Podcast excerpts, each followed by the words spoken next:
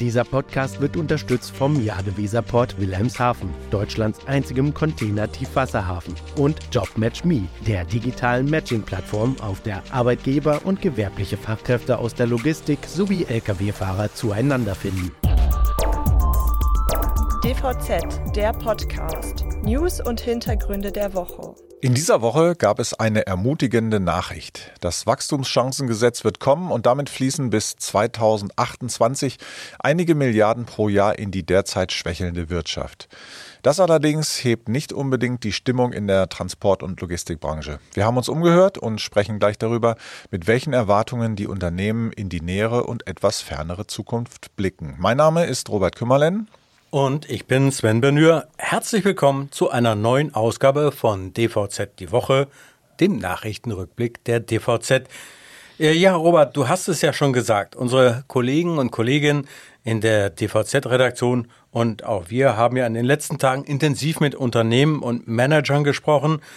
Und dabei ging es ja auch nicht nur darum, wie sich der Markt in den kommenden Monaten entwickeln wird, sondern natürlich auch darum, mit welchen Strategien die Unternehmen auf diese kurz- und mittelfristigen Herausforderungen, die ja nicht unerheblich sind, reagieren sollen. Genau, aber so richtig ermutigend ist das Bild eben nicht. Fakt ist, dass es immer mehr Unternehmern schwerfällt, optimistisch nach vorne zu blicken. Ja, und das ist auch kein Wunder, denn alle relevanten Konjunkturindizes gehen davon aus, dass mit einer raschen und zeitnahen Erholung der Wirtschaft wohl eher nicht zu rechnen ist. Äh, da reicht auch schon ein Blick in den Geschäftsklimaindex des IFO-Instituts beispielsweise. Ja, und ähm, wenn man sich mal die IFO-Sonderbefragung zur Lage der Speditions- und Logistikunternehmen anschaut, das geht ja alles genau in dieselbe Richtung. Mittlerweile ähm, gibt in dieser Sonderbefragung jeder Zweite an, dass die unzureichende Nachfrage immer mehr zum Problem wird. Da hilft es dann natürlich auch nicht, wenn die Marktforschung der Kreditanstalt für Wiederaufbau von einer leichten Erholung zum Jahresende und für 2024 sogar von einem Wirtschaftswachstum von 0,8 Prozent schreibt. Und ähm, naja, auch die im Jahresvergleich deutlich gesunkenen Im- und Exportpreise im Juli, die scheinen ja auch die Nachfrage nicht anzuregen. Dabei, und das muss man auch immer mal sagen, das ist ja allerhand, die Importwaren sind ja immerhin um 13,2 Prozent günstiger geworden als im Vorjahresmonat, also Vorjahresfrist. Und die Exportpreise sind ja auch um 3,2 Prozent gesunken. Es müsste ja eigentlich wirken. Da kommen eben viele Faktoren zusammen und die Mischung ist alles andere als stimulierend. Im Übrigen gehen nur wenige Akteure der Transportbranche davon aus, dass die Talsohle bereits erreicht ist. Die Nachfragesituation ist tatsächlich verkehrsträgerübergreifend sehr schwach momentan. Ja, und die große Frage ist natürlich, ob man für das nächste Jahr, für 2024, mit einer Besserung rechnen kann. Darüber reden wir gleich nach einer kurzen Pause.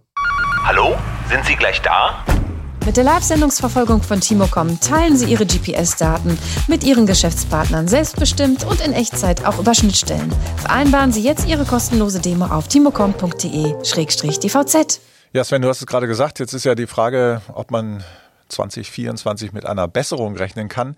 Und da sind sich die Befragten in der Tat uneins. Einige, wie zum Beispiel Jochen Geis, Chef der Geis-Gruppe, hoffen, dass sich die Lage ab 2024 wieder entspannt. Andere wiederum, wie Björn-Peter Struck von Cargoline oder Simeon Breuer, der Geschäftsführer des Braker Unternehmens LIT, gehen davon aus, dass sich die Durststrecke bis Mitte 2024 hinzieht. Und von Seiten des Kombi-Operateurs Hupak heißt es, dass sich die Situation das das ganze nächste Jahr nicht verbessern wird. Also, naja, klingt nicht so doll. Nee, das klingt in der Tat nicht gut. Und ähm, natürlich ist jetzt ganz klar, die Unternehmen müssen sich gute Gedanken machen, wie es weitergehen soll, wie es weitergehen kann. Vor allem ja der Straßentransport, der muss sich ja zusätzlich auch noch auf einen massiven Kostenschub zum Jahresende hin einstellen. Denn äh, wir wissen ja, am 1. Dezember kommt die CO2-Maut und naja, da das ist halt alles nicht so gut. Äh, da muss man sich, wie gesagt, die Gedanken machen. Ähm, und ganz interessant, was, was gerade jetzt so im Mindset passiert, äh, finde ich, das hat der André Fendker, der ist der CEO der Spedition Engemann und Co.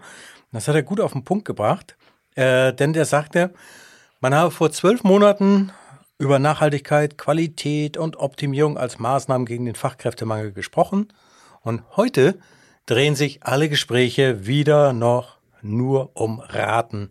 Also die ganzen altbekannten Mechanismen greifen wieder. Das aber bedeutet, dass sich die Transportpreisspirale wieder nach unten dreht. Und was von dieser Strategie zu halten ist, das hat unser Kollege Lutz Launroth für uns, also für die DVZ, in der aktuellen Ausgabe kommentiert. Und da können wir jetzt mal reinhören. Wer gehofft hat, dass es sich bei der wirtschaftlichen Abkühlung nur um eine kurze Delle handelt, hat sich getäuscht. Auch aufgrund offener geopolitischer Fragen rund um China, Trump und den Ukraine-Krieg wird die Nachfrageschwäche noch länger anhalten. Darauf müssen sich die Unternehmen aus Logistik und Transport einstellen. Dem ersten Reflex, über den Preis für Auslastung zu sorgen, sollten sie nicht nachgeben.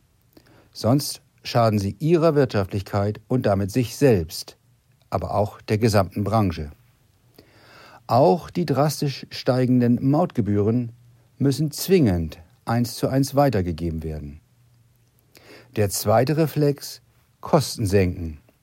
Doch wer jetzt kurzfristig Personal abbaut, wird es später schwer haben, es zurückzugewinnen. Und Investitionen müssen mit Augenmaß zurückgefahren werden. Wer heute nicht in die Verbesserung von Prozessen und Produktivität investiert, ist langfristig nicht wettbewerbsfähig. Die Unternehmen müssen also einen Spagat schaffen. Die kurzfristigen Entwicklungen im Blick haben, gleichzeitig aber das langfristig Notwendige nicht aus den Augen verlieren. Die bittere Wahrheit ist aber auch, das wird nicht allen gelingen. Ja, das ist nachvollziehbar, wenn auch wirklich ähm, ziemlich traurig, finde ich.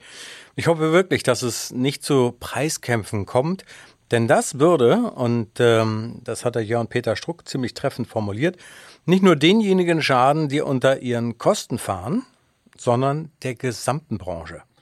Genau, damit wäre dann zu rechnen. Und das ist ja nicht alles. Es kommen ja weitere Kostenbelastungen noch äh, hinzu. Beispielsweise ist ja die EU-Kommission gerade dabei, ein neues Klimaschutz-Zwischenziel zu entwerfen.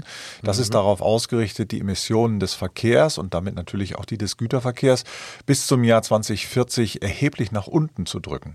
Naja, aber, aber noch handelt es sich um eine öffentliche Konsultation. Also das Sammeln von Ideen und Vorschlägen. Eins ist allerdings klar, ähm, die Kommission will ja bis zum nächsten Sommer einen konkreten Vorschlag erarbeiten und vorlegen.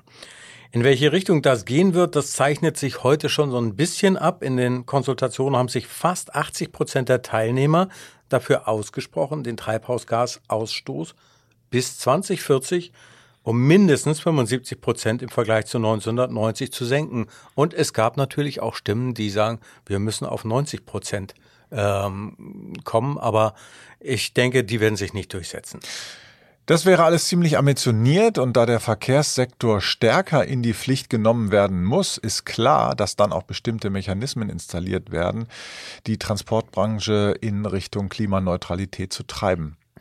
Ein teures Unterfangen und, ganz ehrlich, angesichts der Vielzahl der zur Verfügung stehenden Möglichkeiten, künftig die CO2-Emissionen der Lkw zu senken, ist es schwierig, glaube ich jetzt zumindest, da eine stringente Fuhrparkstrategie aus dem Ärmel schütteln zu können. Naja, also ich meine, dafür gibt's natürlich schon Entscheidungshilfen, also echte Entscheidungshilfen, wie zum Beispiel den vom Bundeswirtschaftsministerium beim Freiburger Öko-Institut in Auftrag gegebenen Bericht mit dem schönen Titel Strategien für die Elektrifizierung des Straßengüterverkehrs.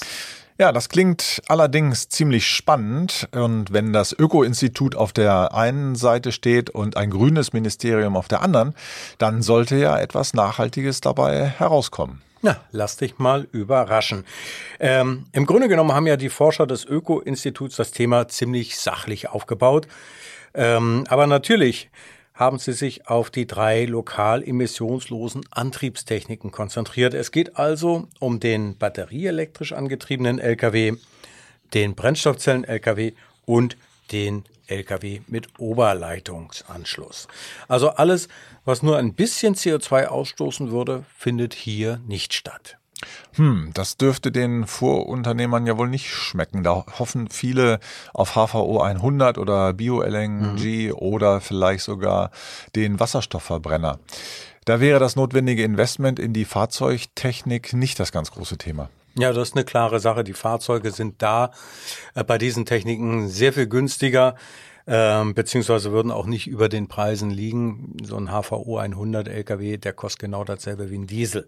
Aber mal zurück zu dem Bericht. In dem werden nämlich die genannten Elektroalternativen technisch und ökonomisch verglichen.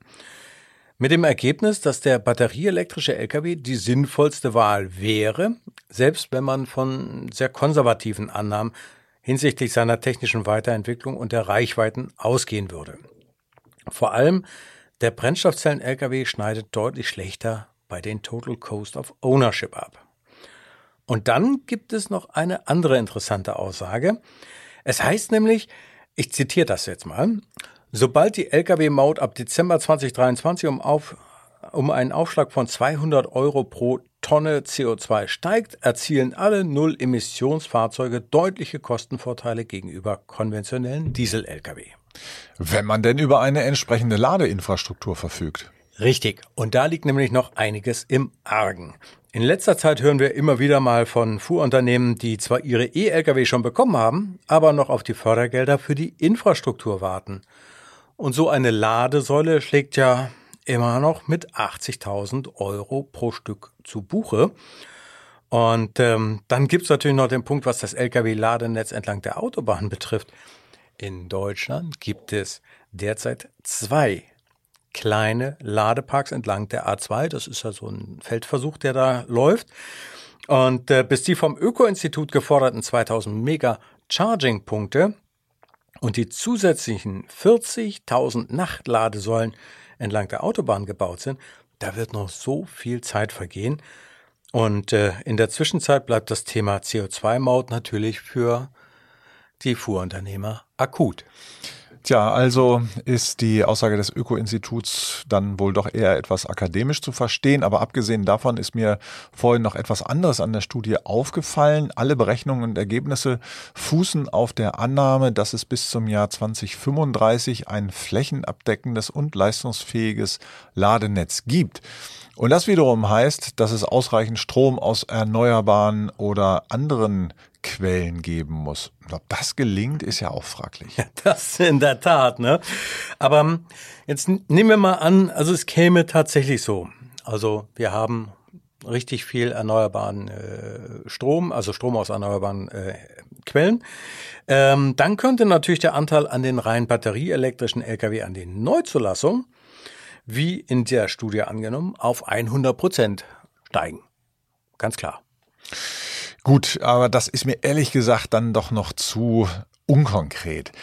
Ich ähm, äh, komme mal zu was Konkreteren. Ähm, und zwar, also sagen wir mal so, Sven, hast du schon mal gehört von dem Begriff Quarkbot?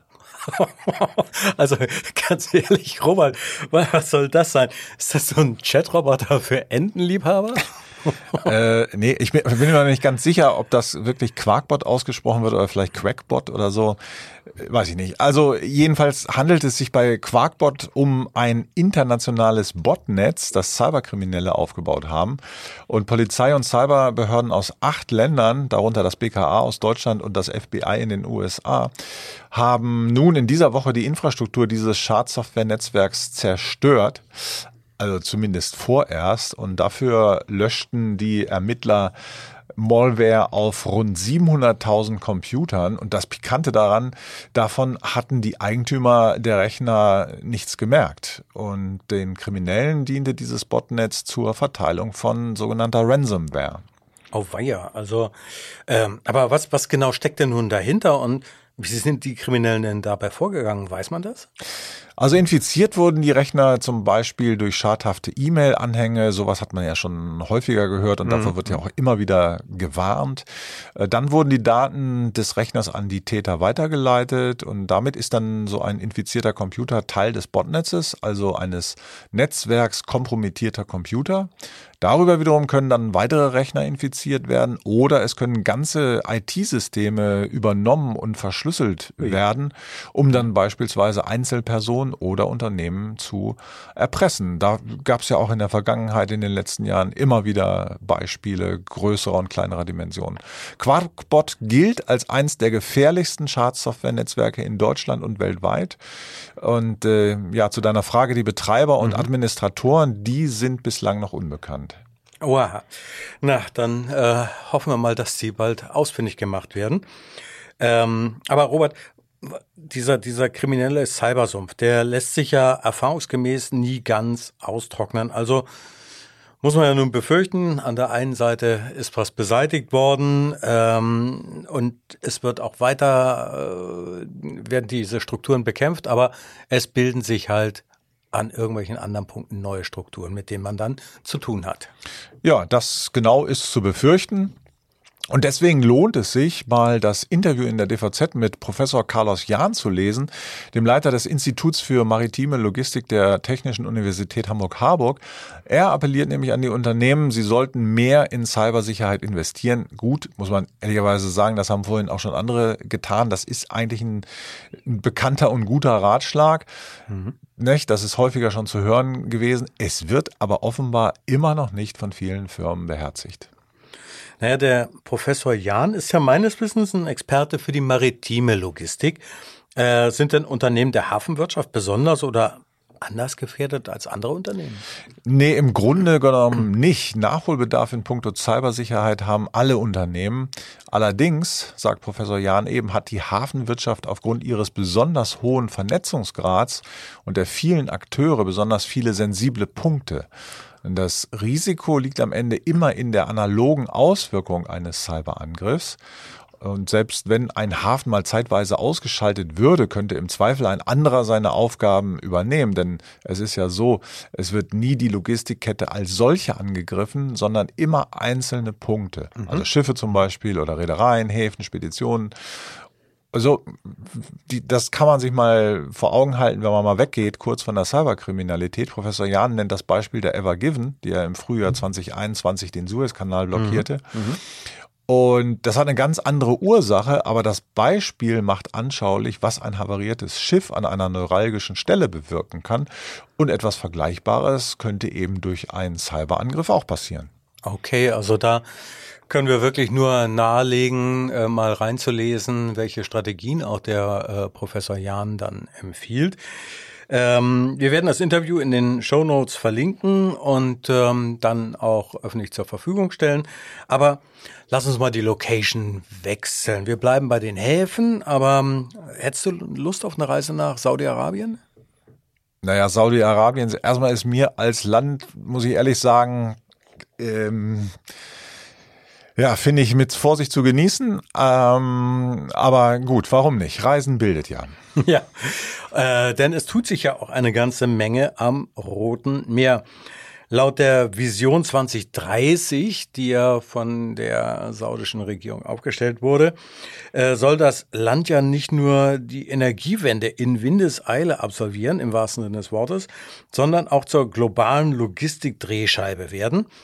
Und ähm, ja, da wollten wir mal wissen, wie der Stand der Dinge ist. Und unsere Kollegin Kerstin Kloss hat das für uns in der aktuellen DVZ mal analysiert, wie weit Saudi-Arabien mit der Umsetzung dieser äh, dieses Programms äh, nationale äh, des nationalen Programms für industrielle Entwicklung und Logistik gekommen ist. Das ist ja 2019 gestartet. Mhm.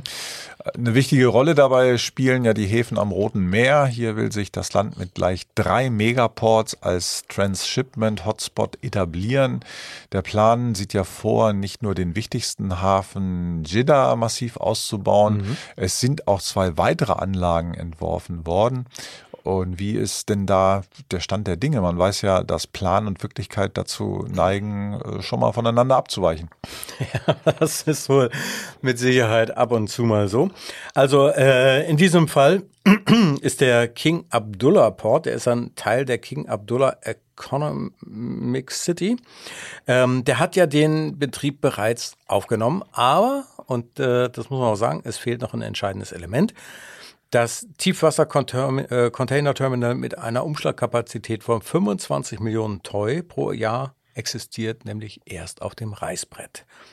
Das gilt übrigens auch für die äh, Stadt Neom, die am Golf von Aqaba entstehen soll und im November 2021 gegründet wurde. Dazu würde dann auch der schwimmende Industriekomplex Oxagon gehören, der, wie man so hört, eine hochmoderne integrierte Hafen- und Flughafenanbindung erhalten soll. Dieser Plan klingt natürlich ein bisschen wie Science Fiction. Alles soll an ein Netz vollautomatischer Verteilzentren und autonomer Anlagen für die Zustellung auf der letzten Meile gekoppelt werden. Also ich bin mal gespannt, wie sich das angesichts der momentan flauen Weltwirtschaft weiterentwickeln wird.